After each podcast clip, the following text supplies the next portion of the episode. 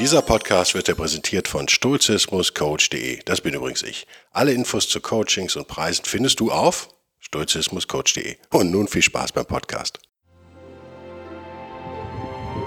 Der wilde Stoiker. Moderner Stoizismus für ein gutes Leben.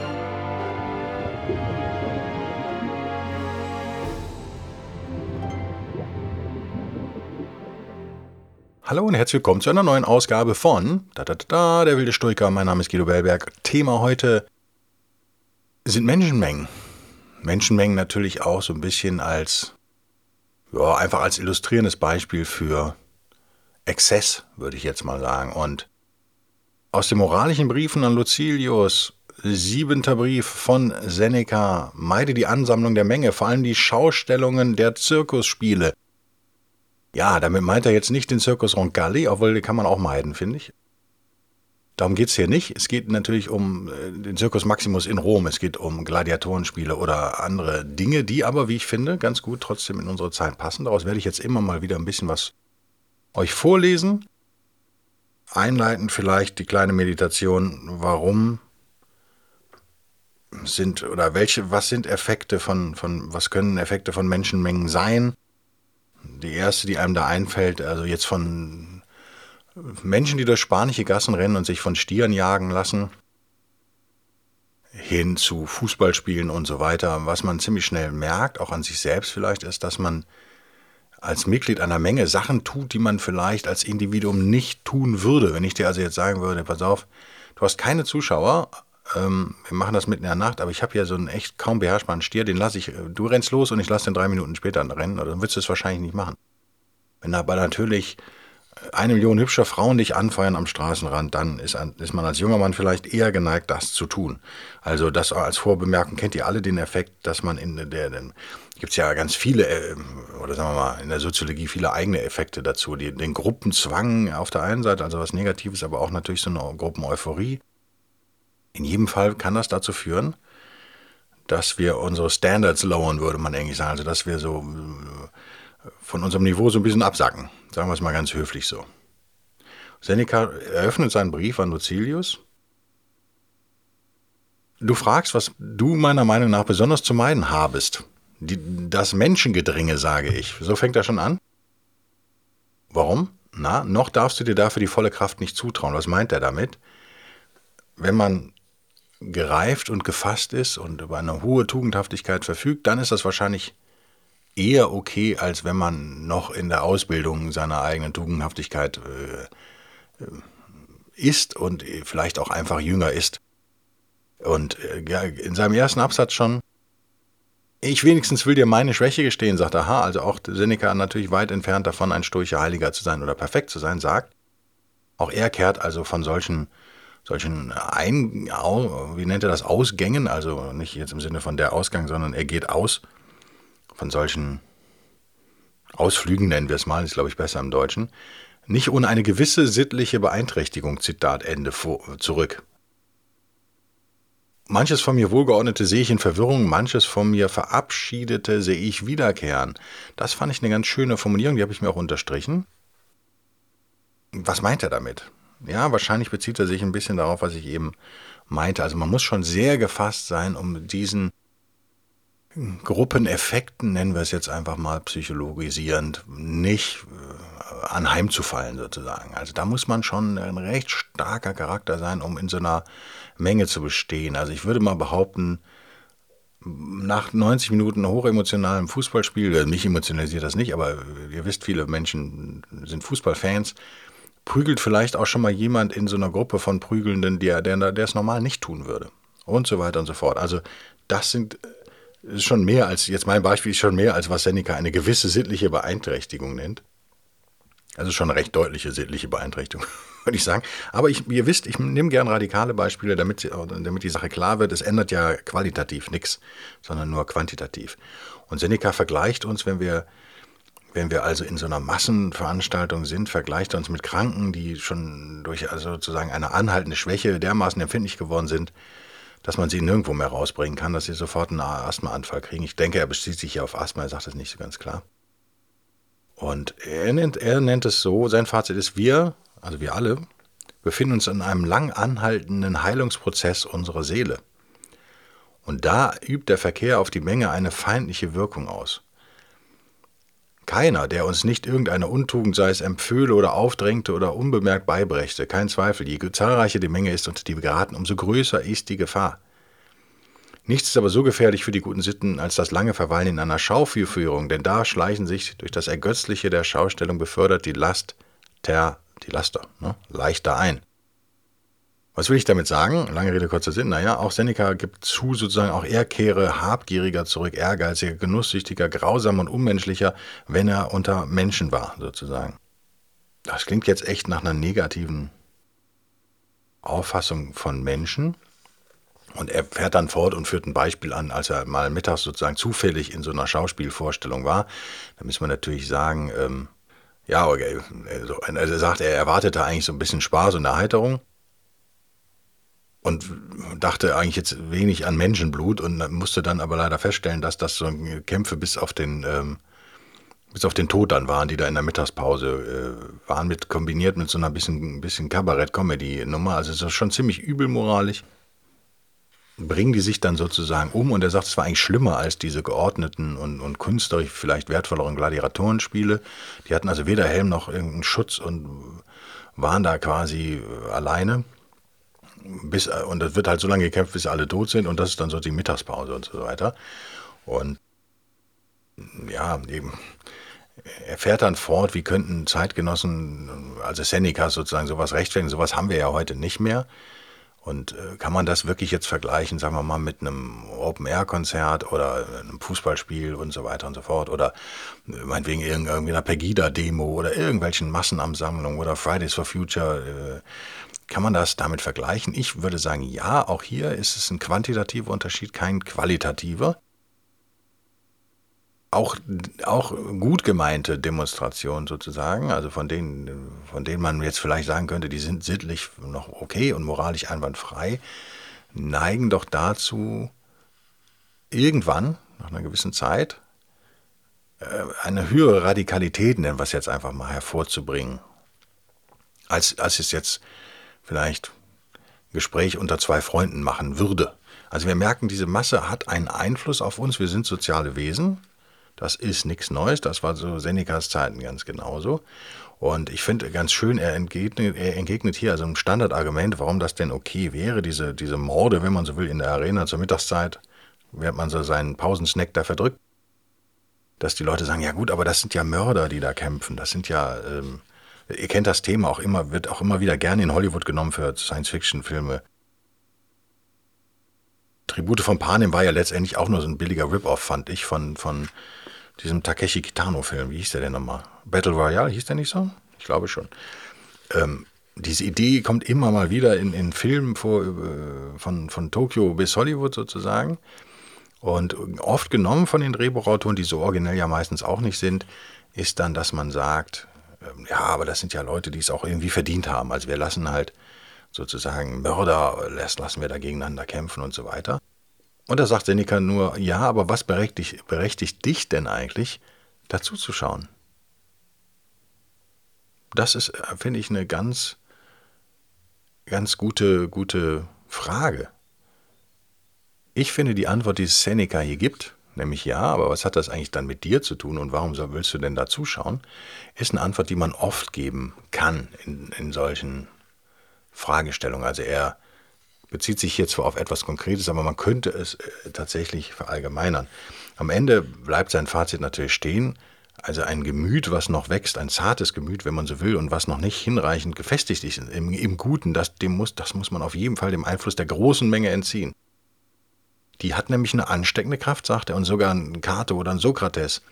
Also Leute, die wesentlich perfekter an dem, an dem Heiligen wären als wir, sind, äh, sind ähm, in, in einer Menge, selbst wenn sie ihnen noch so unähnlich ist sozusagen, können die in ihrem sittlichen Standpunkt irre gemacht werden können. Und jetzt stellt euch mal vor, was das mit uns macht sozusagen. Also wir, die wir gerade jetzt sozusagen daran arbeiten, unseren Geist zu bilden und bessere Menschen zu werden und ein besseres Leben zu führen, sind vielleicht zu einem massiven Angriff von Lastern nicht unbedingt gewachsen. Also Laster, die vor allen Dingen mit so einem großen Gefolge, nennt er es hier, gegen uns anstürmen. Er nennt dann Beispiele, die, die kennen wir auch vielleicht aus unserem Leben. Er, er sagt, wenn wir jetzt einen einzigen Freund haben, der, der eben zur Schlemmerei oder Habsucht neigt, das richtet schon echt viel Unheil an für uns. Da müssen wir uns schon schützen. Und ein verwöhnter Hausfreund, nennt er es, überträgt seine Schlaffheit und Weichlichkeit allmählich auch auf uns. Ein, ein reicher Nachbar regt uns vielleicht dazu an, neidisch zu werden und Begehrlichkeiten aufkommen zu lassen. Und sagen wir so, ein richtig bösartiger Genosse nennt er es, der, der lässt selbst die lautersten und ehrlichsten Gefährten nicht ohne Spuren seines verunreinigenden Einflusses davonkommen. Das sind harte Worte, die er erfindet, aber ich finde wahre Worte. Und er folgert daraus, worauf muss man sich also wohl gefasst machen, wenn das ganze Volk gegen die Sittlichkeit anstürmt. Hier hat man nur die Wahl zwischen Nachahmen oder Hassen. Beides ist aber zu meiden. Das ist der entscheidende Punkt. Denn, ne, Nochmal äh, rekapitulierend, wir alle sind noch sozusagen zerbrechlich, weil wir noch im Wachstum, im geistigen Wachstum sind. Das ist ein normaler Prozess im Älterwerden, im Menschensein. Und sollten diese Versuchungen, sollten wir dann also tunlichst meiden, logischerweise. Jetzt kommt dazu, dass wir ja schon von wenigen Beispielen oft verderbt werden können. Ich hatte, um das jetzt mal konkret werden zu lassen, auch so einen Fall, wo ich einen Menschen in meinem Bekanntenkreis hatte, als ich nach meinem Umzug, meinem letzten, äh, auch froh war, jemand Neues da sozusagen zu haben vor Ort, mit der auch einige Hobbys damit mir teilte und so, viel mit dem Unternehmen, hatten auch Spaß eine Zeit lang. Ich habe aber gemerkt, dieser Typ ist latent unehrlich sozusagen. Und ihr kennt, ihr erkennt die unehrlichen Menschen ja oft daran, so wie ihr die Schwarztaschen ja auch daran erkennt, dass sie sagen, pass auf, ich dachte das jetzt aber im Vertrauen, sag's nicht weiter. Ist ja eine ganz blöde Angewohnheit, weil natürlich muss man sich fragen, wenn der mir jetzt was im Vertrauen erzählt über jemand anderen, über Person C, was erzählt er dann Person C über mich? Ja, die Frage ist ja berechtigt. Und wenn man über 30 ist oder über 40 oder 50, dann weiß man natürlich durch eine gewisse Lebenserfahrung bedingt, dass unehrliche Menschen natürlich nicht nur äh, dass sie eigentlich immer unehrlich sind. Also davon gehe ich jedenfalls aus. Das wird ja immer mit den berühmten Ausnahmen argumentiert. Also ich habe ich hab schon Leute, ich verkaufe gerade mein Auto oder ein Auto, bin ich dabei, mache das gerade so per digital sozusagen klar und dann werden wir das irgendwann hinsetzen und das machen in, in echt. Und das erinnert mich immer an einen Fall, wo ich, ich glaube, es war ein Grafiker in Köln, der sein Auto verkauft hat auch ein Auto mit einem Stern vorne drauf, das er eigentlich auch ganz gut fand und der dann mittags immer rausging und ich sage, was machst du? Ja, ich muss zum Auto, da kommt nachher ein Interessent und dann schüttete der, der Kühler war halt undicht und dann schüttete der so kühlerdicht rein, so drei Flaschen, kurz vor der Probefahrt und ließ den Motor dann halt mal so zehn Minuten laufen und das hat mich irgendwie so ein bisschen, ja, überrascht, schockiert. Ich glaube auch, dass es total gang und gäbe ist bei vielen Menschen und da hat es auch so, weil er, weil er irgendwie Vertrauen zu mir hat, hat er es auch einfach so zugegeben. Das ist natürlich auch irgendwie ein Betrugsversuch sozusagen, wenn man so will. Ich finde es, also kann man sagen, ist ja nicht so schlimm, machen ja alle Gebrauchtwagenhändler auch und so, keine Ahnung, ob sie es machen, ist auch immer die falsche Frage, weil auch dann schielen wir wieder nach der Masse, wir schielen wieder nach irgendeiner sozialen Norm, aber diese ethische Norm kann nur in uns selbst erwachsen sozusagen, die ist ein absoluter Wert, das hatten wir im letzten Podcast mit Epiktetus ja schon, dass wir auf der Suche sind nach absoluten Werten, und System und normativen Systemen sozusagen. Und wir nicht immer, immer nach dem Einzelfall schielen sollten. Das finde ich in, in, der Tat auch echt schwierig und ist so eine super moderne Geschichte. Ich nenne das immer gerne Relativismus. Und dann wird alles unheimlich schwammig und relativ. Und nochmal, ich bin ja ausgebildet, also ich habe ja Ethnologie auch studiert, da kommst du um einen gewissen Relativismus nicht rum, den ich auch für gesund halte und für wichtig halte, der zu der Zeit der Entstehung von Anthropologie und Ethnologie auch neu war und ich glaube auch wichtig war für uns. Auch für uns hier im, im, sozusagen im Westen kulturell wichtig war, der aber natürlich eine Riesengefahr in sich birgt, dass nämlich am Ende alles gleich viel wert ist auch.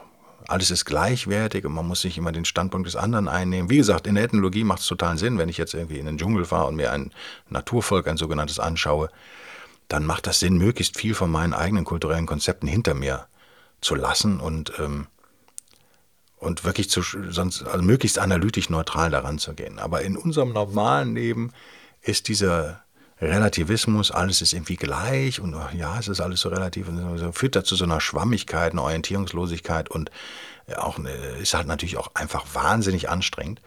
Und wenn wir eh noch nicht so gefestigt sind und dann in so einer Masse sind, dann werden wir allein statistisch ja wahrscheinlich schon Leute kennenlernen, die sich eben untugendhaft verhalten und die aber in, in, diesem, in dieser Konstellation der Masse sozusagen in der Lage sind, die anderen negativ zu beeinflussen. Und mit den anderen meine ich halt auch uns. Und das ist ein Problem. Und wenn wir jetzt sagen, wir, haben, wir stehen in einer Menge von 500 Leuten und haben 10, die irgendwie eskalieren und dann stecken die noch andere an und so weiter und so fort, da haben wir eine, äh, eine negative Wechselwirkung. Wir werden gleich äh, darauf nochmal kommen vielleicht. Der Punkt ist der, was Seneca am Ende richtig feststellt, wie ich auch finde, bei solchen Massenveranstaltungen, ich bin da auch echt allergisch gegen, Nochmal, nichts ist da auch zu sagen, auf ein Festival zu gehen im Sommer und so weiter und so fort. Und ich finde es auch völlig okay von, oder ich fand es lange in meinem Leben auch völlig okay, ähm, ja, Situation eskalieren zu lassen. Ich bin auch ein Freund, der das Extreme auch natürlich liebt. Ähm, nicht umsonst habe ich mir meine Öhrchen ruiniert mit lauter Musik und so weiter und so fort. Und das finde ich auch völlig okay. Und wir alle träumen als Mann wahrscheinlich mal davon, mit, äh, mit zehn finnigen Unterwäschemodels im Whirlpool zu sitzen. Das sind ja auch nette Träume. Vielleicht macht ihr das einmal und dann soll es aber auch gut sein. Der Punkt ist der, ihr kennt alle, auch da, das ist ein Thema, was gerne in Hollywood aufgegriffen wird. Man muss halt, glaube ich, diesen schmalen Grat wandern zwischen noch steuerbarer Eskalation und bevor das so kippt ins Negative sozusagen. Das kennt ihr vielleicht so vom Drogenkonsum, vielleicht kennt ihr solche Menschen auch. Ich gehe auch davon aus, dass das erste Mal Heroin super geil ist. Davon gehe ich echt aus. Und dass das wahrscheinlich das geilste überhaupt ist. Aber wir wissen alle schon, das zweite Mal funktioniert nicht mehr und so weiter und so fort. Wir können also rational, wir können unsere Kraft unseres Verstandes äh, können wir ja sagen, können wir ja ohne es probiert zu haben eine Entscheidung gegen Heroin treffen sozusagen. Wir sagen, wir nehmen es nicht. Und ähm, wenn ihr jetzt mit Leuten zusammen seid, die diese Grenze immer weiter verschieben, ich weiß nicht, ob ihr solche Leute kennt, denkt mal drüber nach. Äh, das kann in allen möglichen, ich habe jetzt das Beispiel Drogen genommen, es könnte aber auch alles Mögliche sein. Könnte auch das Beispiel Sex sein, es könnte das Beispiel Lärm sein, es könnte das Beispiel vielleicht sogar Geschwindigkeit sein, jetzt unter Petrolheads, unter Autofreaks äh, oder gaskranke Motorradfahrer. Es gibt alle möglichen Dinge und es gibt immer, es gibt immer Gruppen, drei, vier Freunde, hast du nicht gesehen. Und dann gibt es immer einen, der diese Grenze, gerade bei Männern gibt es immer einen oder zwei, die diese Grenze immer so weiter verschieben. Und es ist sehr schwer, wenn man jung ist und wie Seneca richtig sagt, eben auch noch nicht gefestigt, dann immer dieses Nein auch äh, zu sagen. Man will ja auch nicht wie eine Flasche dastehen. Das ist sicherlich jetzt eher so ein Männerproblem. Bei Frauen gibt es das sicherlich auch. Die extreme Partymaus, sage ich jetzt mal, die dann irgendwann immer so eskaliert, dass es dann irgendwann zu viel ist für den einen oder anderen. Die ein oder andere in dem Fall. Und am Ende liegt es natürlich an uns, diese moralische Grenze für uns festzuziehen und zu überlegen, was bin ich bereit noch zu machen und was nicht. Oder wie oft muss ich so einen Witz eigentlich erleben? Wie oft ist der eigentlich lustig? Also was ich eben ähm, meinte, auch mit der Eskalation, das kann ja mal interessant sein, das ein, zwei Mal zuzulassen und dann sagt man sich vielleicht, ich brauche das aber jetzt nicht 50 Mal. Und natürlich macht auch diese Reise, diese Eskalationsreise, macht ja auch wieder was mit dir sozusagen. Und deswegen ist so eine Mäßigung da, glaube ich, immer eine, eine, ganz gute Idee.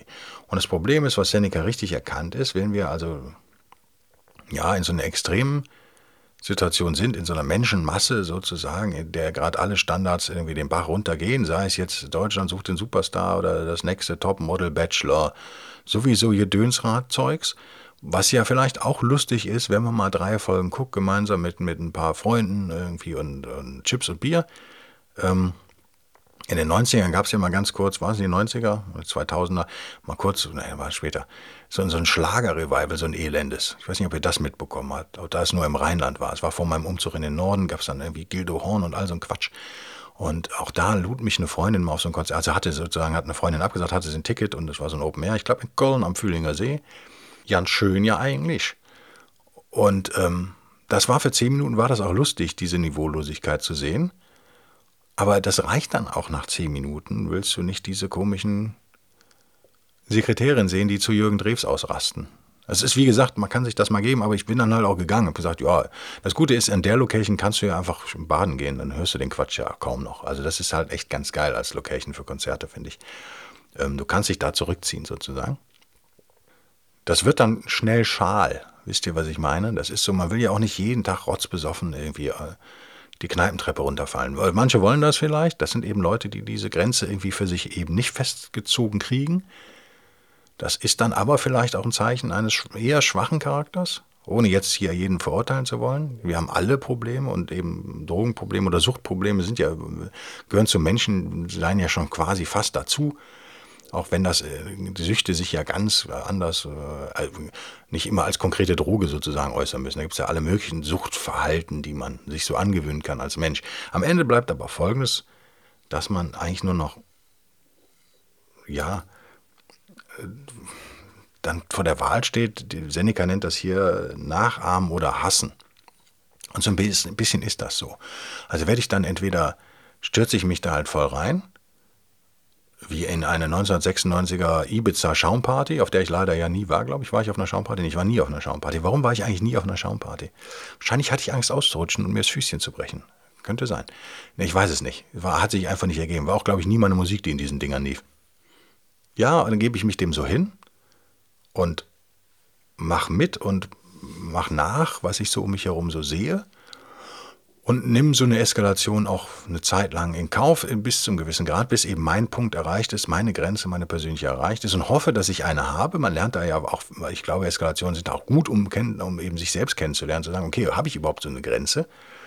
Und kann ich mit dieser Grenze leben? Kann ich die sozusagen gegen meine Freunde oder meine falschen Freunde auch teilweise, kann ich die verteidigen, diese Grenze?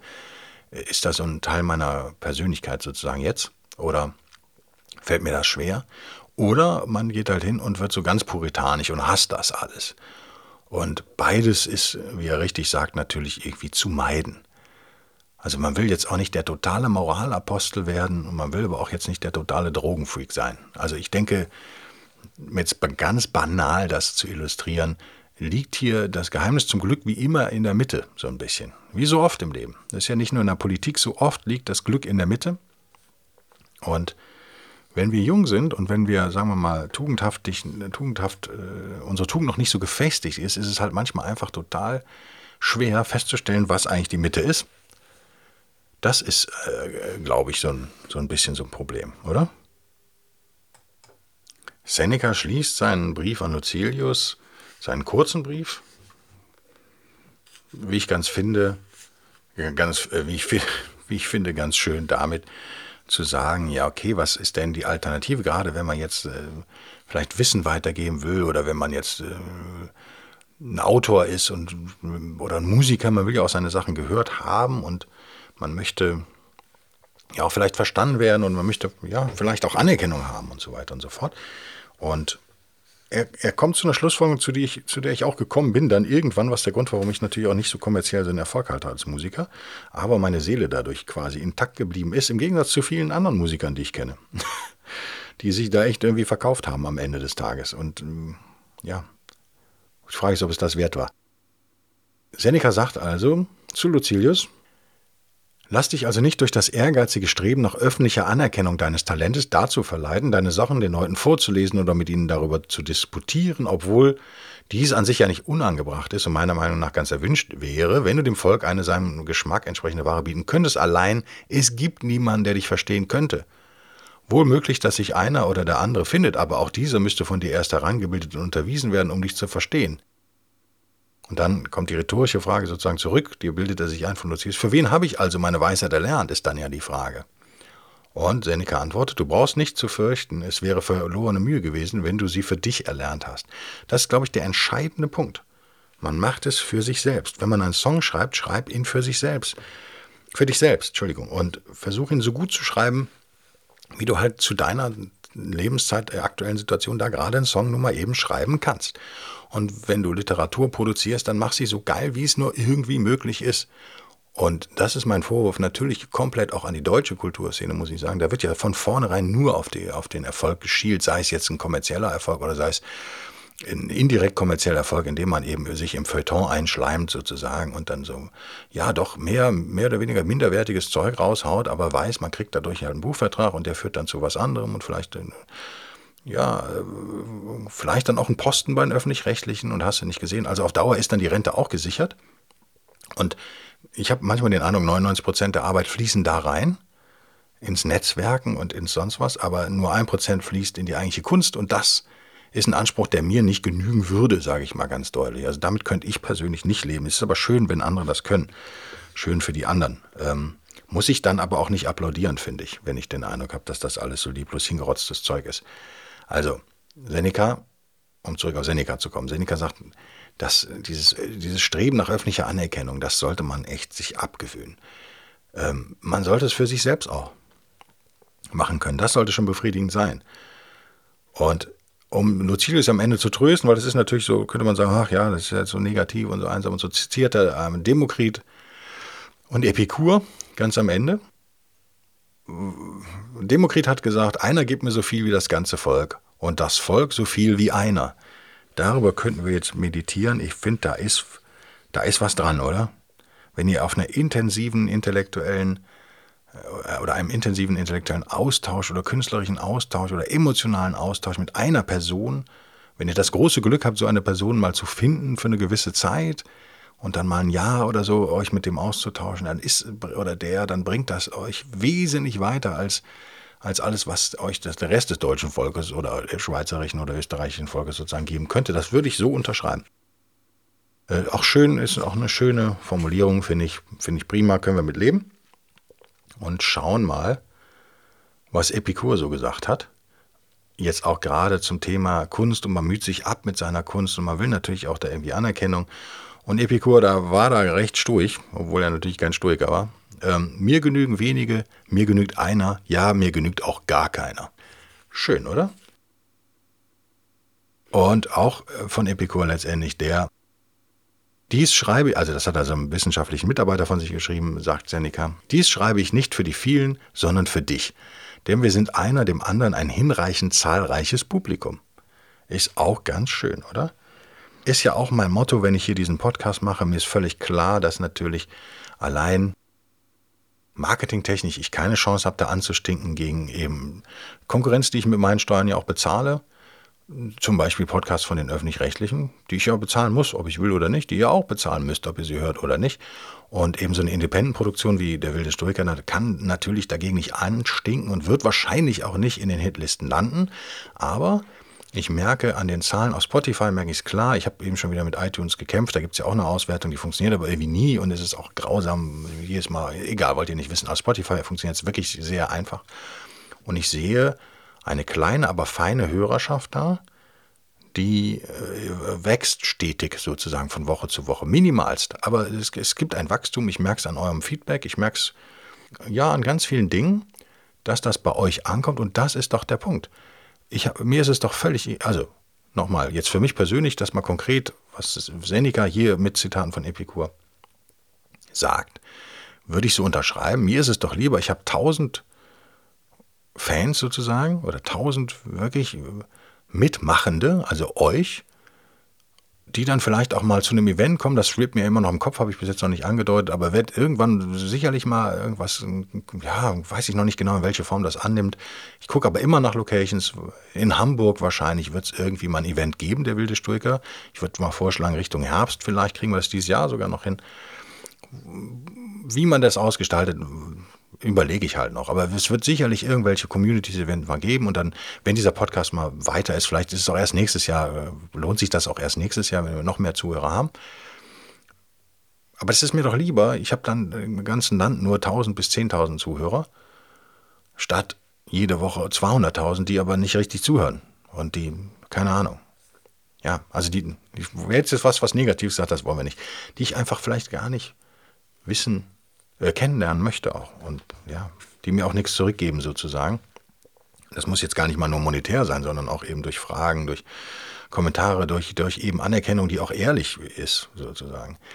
Da genügen mir ja auch wenige. Und er schließt mit dem Satz, diese Mahnung also ne, nach dem Zitat von Epikur, wir sind uns sozusagen gegenseitig ein ausreichend zahlreiches Publikum, selbst wenn wir nur zwei sind, schreibt er diese Mahnung, mein Lucilius, lass dir tief zu Herzen gehen, verachte die Lust, die aus dem Beifall der Menge entspringt. Viele loben dich, darfst du dir darauf aber wirklich etwas einbilden, wenn du ein Mensch bist, den viele verstehen? Nach dem Inneren hin sollen deine Vorzüge lieben. Oh, das ist ein schwieriger Satz. Oder nach dem Inneren hin sollen deine Vorzüge lieben. Könnte auch liegen heißen, oder? Können wir darüber nachdenken. Ich müsste da jetzt auch darüber nachdenken. Damit beenden wir diesen kleinen Podcast zur Menschenmenge. Ich fand es ein ganz witziges Thema. Wollte ich schon länger machen. Ich hoffe, euch hat es auch ein bisschen gefallen. Denkt da auch mal drüber nach, was das mit euch macht. Und ihr erkennt das alle, wie lustig es sein kann, mit vier anderen Betrunkenen im Auto zu sitzen. Der Fahrer ist natürlich nicht betrunken, Logo. Und Spaß zu haben. Und ich glaube, was wir lernen können aus, aus diesem ganz kurzen Brief von, von Seneca ist vielleicht, dass wir auch den Spaß, dass wir trotzdem unsere Grenzen brauchen und unsere Mäßigung auch im Spaß brauchen. Also so mein persönliches Fazit immer gewesen. Ich bin immer noch ein Freund von Spaß, logischerweise.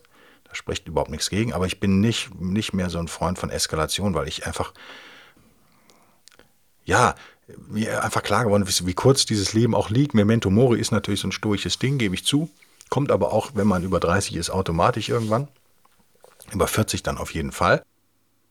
Ich habe gar keine Lust mehr, jetzt irgendwie zum Beispiel so viel zu trinken, habe ich auch jetzt auch echt ewig nicht mehr gemacht, aber dass es mir dann drei Tage schlecht geht oder so. Warum soll ich das tun? Weil ich weiß genau, in diesen drei Tagen, die, die sind einmalig, die drei Tage, die da kommen. Und ich äh, habe da so viele Sachen, die genauso geil sind wie so ein Alkoholrausch sozusagen meine ganzen Projekte, die ich mache, welche auch Hobbyprojekte, irgendwie am Meer zu sein, Autos zu reparieren oder ja, kann ich ja nicht, aber ein bisschen rumbasteln und ein bisschen fahren und hast du nicht gesehen, meine Familie und so weiter und so fort. Vielleicht einen Podcast aufnehmen, Musik. Es gibt so viel, was mich positiv kickt sozusagen und was eben keinen Kater verursacht, der mit meiner ungeübten Leber im Moment äh, natürlich auch tagelang anhält, wenn ich das ernsthaft machen würde. Ne? Also, da würde ich mich auch nicht so schnell von erholen. Ich habe einmal vor einigen Jahren habe ich mal noch mal recht viel getrunken, also auch weniger als die anderen übrigens, die dabei waren. Und bin auch der Erste gewesen, der gegangen ist. Das fand ich auch ein ganz geiles Gefühl übrigens. Dass man nicht immer äh, bis zum Ende da ausharren muss, sondern kann auch der Erste sein, der geht. Und wenn man merkt, äh, dieser Moment, wenn man merkt, dass der Spaß kippt und dass es irgendwie anstrengend wird, manchmal muss man dann einfach vielleicht gehen das zum Ende dieses Podcasts. Ich hoffe, ihr habt ein Wochenende, was euch keinen Hammerkater beschert, aber ich hoffe, ihr habt alle wahnsinnig viel Spaß. Und freue mich, wenn ihr diesen Podcast weiterempfehlt und, und Freunden davon erzählt, denn nur so können wir übrigens natürlich auch gewinnen gegen sowas wie die Öffentlich-Rechtlichen, die natürlich die Podcast-Charts komplett gefüllt haben mit ihrem milliardenschweren Marketing-Power, gegen die wir nicht anstecken können. Und äh, danach kommen die großen Verlage. Ich arbeite ja teilweise auch für Großverlage, deswegen äh, ist das jetzt vielleicht nur ein indirekter Vorwurf. Aber dagegen kann, können wir nicht anstinken. Was wir aber machen können, ist, wir können natürlich so eine graswurzelmäßige Bewegung irgendwie sein. Und wir können, ihr könnt das weiterempfehlen, wenn es euch gefällt. Ihr könnt mir Anregungen schicken, Themen schicken, wäre ich natürlich extrem dankbar für, äh, weil ich halt jeden, jede Woche einen Podcast aufnehmen möchte. Und ja, noch habe ich Themen en masse, aber ich finde es immer erfrischend, wenn einer sagt, pass auf, sag doch mal was dazu. Oder ich habe folgendes folgendes Ding, über das ich gerade nachdenke. Und da komme ich echt auf neue Ideen und das hilft immer. Also zögert nicht, mich anzuquatschen auf Facebook. Das findet ihr schnell unter der wilde Stoiker. Auf Instagram, auf Instagram gibt es den Stoiker auch. Und oder über die Webseite der wilde Stoiker.de kriegt ihr mich ja auch. Also ihr kriegt mich, will ich damit sagen. Irgendwie hat mich bis jetzt noch jeder zu fassen bekommen, der es, der es wollte. Und zögert nicht. Wenn ihr irgendwelche Anliegen habt, tretet an mich heran. Ihr habt ja die Chance, mit mir persönlich zu quatschen. Das ist ja auch schön. Also ich habe ja jetzt noch wenn wir natürlich erstmal drei Milliarden Zuschauer pro Folge haben, dann werde ich vielleicht mal eine Assistentin oder einen Assistenten einstellen. Nein, Quatsch. Also, ich habe manchmal ein bisschen Response-Zeit, ein, zwei Tage. Also kann ich immer sofort auf alles reagieren. Das ist auch klar, hoffe ich, und verständlich. Und ich bin auch offline. Ich habe mir, habe ich ja schon mal gesagt, angewöhnt, ein bisschen offline zu sein. Das machen ja viele überhaupt nicht. Ich mache das durchaus. Wenn mir also einer sagt, ja, ich rufe dich heute mal an und dann um 19 Uhr war der Anruf nicht da, mache ich das Handy vielleicht auch aus. Vielleicht will ich ja auch einfach mal mit meiner Frau auf dem Sofa sitzen und quatschen. Oder in der Sonne irgendwie einen Kaffee trinken oder sowas. Warum soll ich dann an mein Handy gehen? Da bin ich also, müsst ihr mit leben, dass, man, dass ich nicht immer sofort reagiere. Ich freue mich auf nächste Woche. Ich freue mich auf euer Einschalten, auf euer Feedback und bis denn dann. Tschüss.